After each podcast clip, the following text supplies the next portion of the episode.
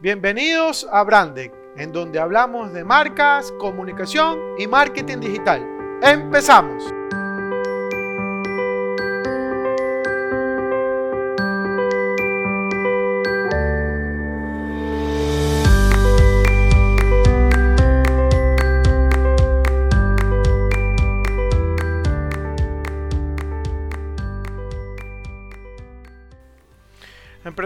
¿Cómo están? Espero que estén muy bien. Muchas gracias por acompañarme en mi canal de Brandec para hablar de marcas, comunicación y marketing digital. El día de hoy quería hablar acerca de procesos, que es algo que me he visto durante todo este tiempo que muchos de nosotros no tenemos claro acerca de cómo ejecutar un proceso. Así que el día de hoy quiero hablarles acerca de unos eh, cinco pasos que pueden ustedes utilizar para la ejecución de un proceso. Antes de empezar, quiero agradecer a todas las personas de Colombia, de Perú, de Chile, eh, de Bolivia, que nos escuchan y que me permiten estar dentro de su, de su país para hablar acerca de, de estos temas. Además también quiero agradecer a todas las personas que están y me escuchan en los Estados Unidos, sobre todo en Seattle. Quiero agradecerles por por permitirme llegar hasta allá en un país tan competitivo, pues no. Entonces, para mí realmente es un orgullo que, me puedan escuchar y, que me puedan escribir. Yo eh, estoy encantado de poderles escuchar y conocer acerca de su experiencia y cómo les puedo brindar ayuda desde acá, pues no. Antes de empezar a hablar acerca de estos cinco puntos, yo quiero como darles un poco del de los antecedentes de por qué llego a este tema. Una de las cosas que yo he visto durante muchísimo tiempo en, las empresas, en los negocios que yo he podido trabajar y contar con el acercamiento del propietario o el gerente, es el tema de los pasos, ¿no? el tema de los procesos.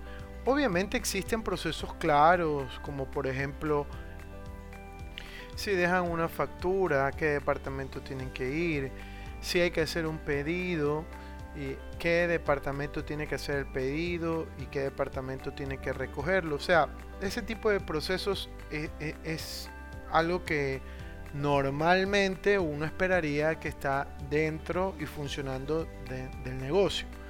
Pero cuando tú estás emprendiendo, nadie te explica eso.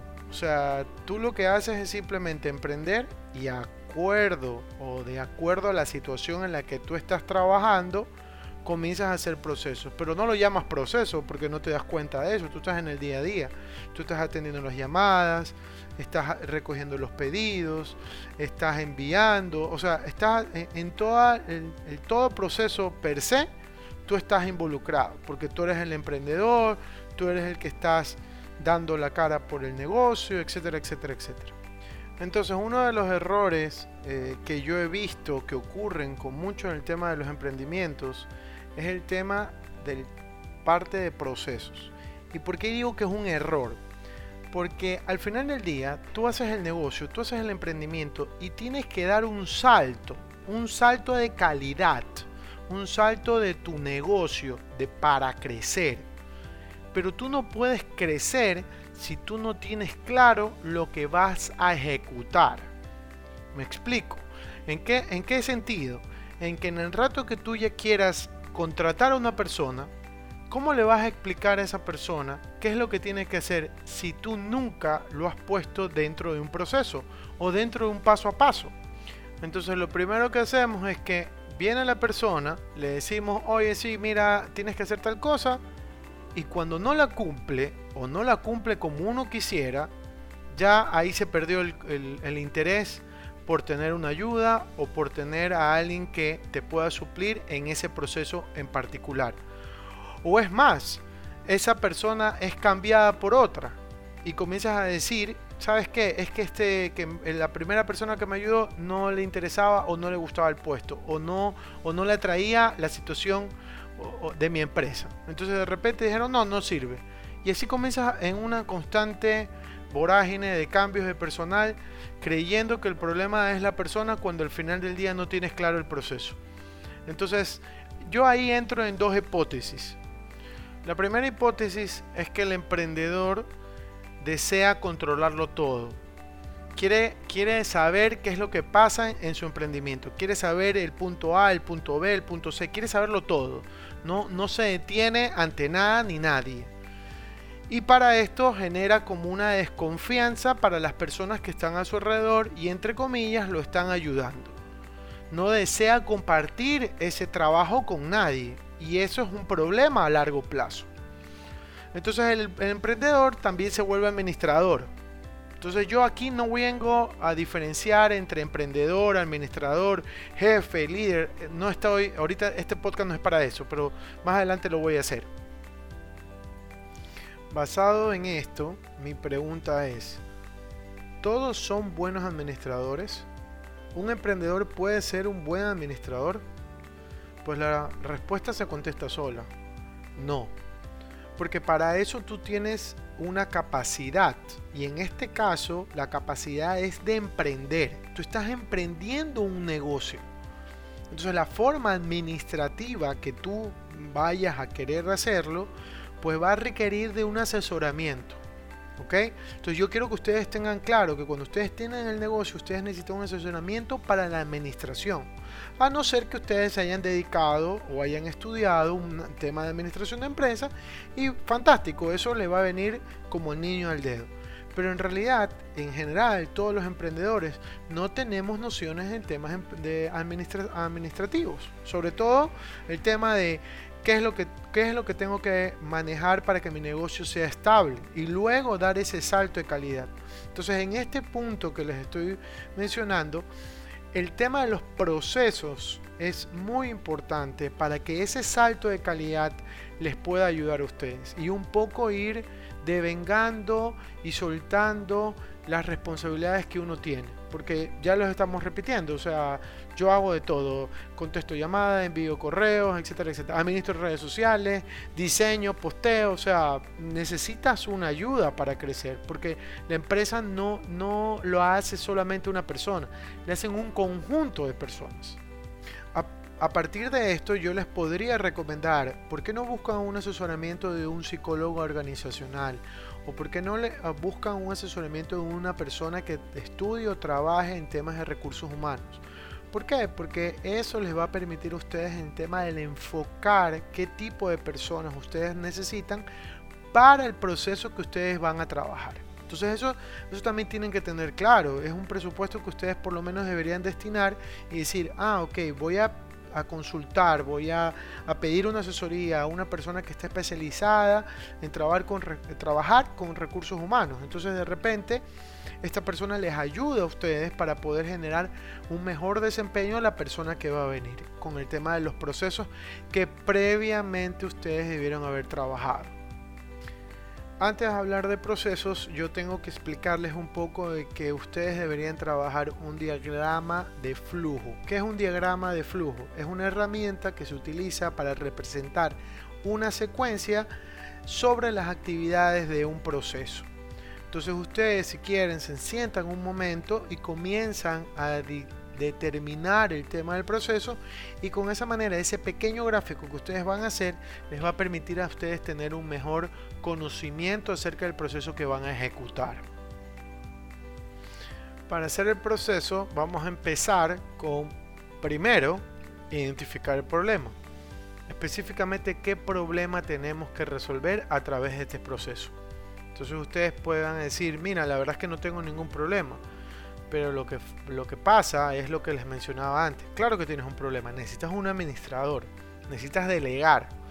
Y así sea el puesto más mínimo, me estoy inventando, un recogedor de basura o el que te haga la limpieza dentro de tu local, él necesita saber qué es lo que tiene que hacer. Entonces, para eso es el tema de hacer el proceso. Entonces, por eso es que ustedes tienen que analizar primero identificando el problema. Y si ustedes no lo identifican, si ustedes no lo ven, busquen a una persona, un tercero, que pueda permitirles a ustedes que él le dé su opinión acerca de su trabajo, acerca de su, de su, de su negocio, de su empresa, de su producto, de su servicio, de lo que ustedes, lo que ustedes vendan o distribuyan. ¿Por qué? Porque esa persona lo va a ver desde una perspectiva diferente de la cual ustedes lo están viendo.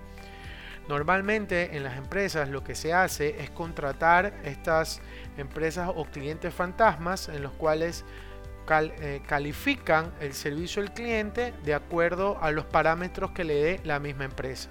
Entonces por eso es que les digo que quizás ustedes no lo vean, pero sí es necesario que un amigo, una persona externa les pueda dar su opinión acerca de ese problema que ustedes pueden tener. Ahora como tengo ya claro qué problema voy a resolver, voy a tratar de identificar ese paso a paso que me va a permitir a mí reconocer quién va a hacer ese proceso o qué recursos yo voy a utilizar o se van a utilizar para ese proceso. Entonces, ya con esa idea, ya podríamos definir principalmente por dónde inicia y termina el proceso. Este tercer punto se trata de eso. Necesitamos tener claro hasta dónde llega el proceso y quién principalmente lo inicia. Puede ser el cliente, puede ser un jefe, puede ser la persona que está en el mostrador, puede ser quien sea, pero se tiene que tener claro hasta dónde va a llegar. Y aquí yo quisiera dejar como una experiencia que me ha pasado en ocasiones en las cuales tú ejecutas el proceso, pero y tú eres el encargado de terminarlo. Pero lo que termina pasando es que quizás al finalizar ese proceso vayas a necesitar la ayuda o consulta a una persona de mayor rango dentro del negocio. ¿Por qué? Porque dentro del conocimiento del proceso se identifica que va a llegar algún momento en el cual no vaya a haber una solución basado en este proceso. Obviamente más adelante lo pueden corregir, pero si están corriendo el proceso, si eso está funcionando y de repente pasa eso, se puede dar cuenta que necesitamos al final del día a una tercera persona por algo puntual. Entonces, también en algún momento puede ser parte del proceso. Eso tienen que dejarlo como pendiente si en algún momento ustedes lo ven que se repite mucho. Como cuarto punto, eh, tenemos que ordenar esos pasos. Quizás en este proceso inicial comenzamos a darnos cuenta que empieza por un lado y termina por otro, pero ya cuando está corriendo o antes de correr ya nosotros nos estamos dando cuenta que no funciona así. Entonces mi sugerencia es que antes de hacer cualquier cosa ordenen bien los pasos o lo que ustedes consideren en ese momento.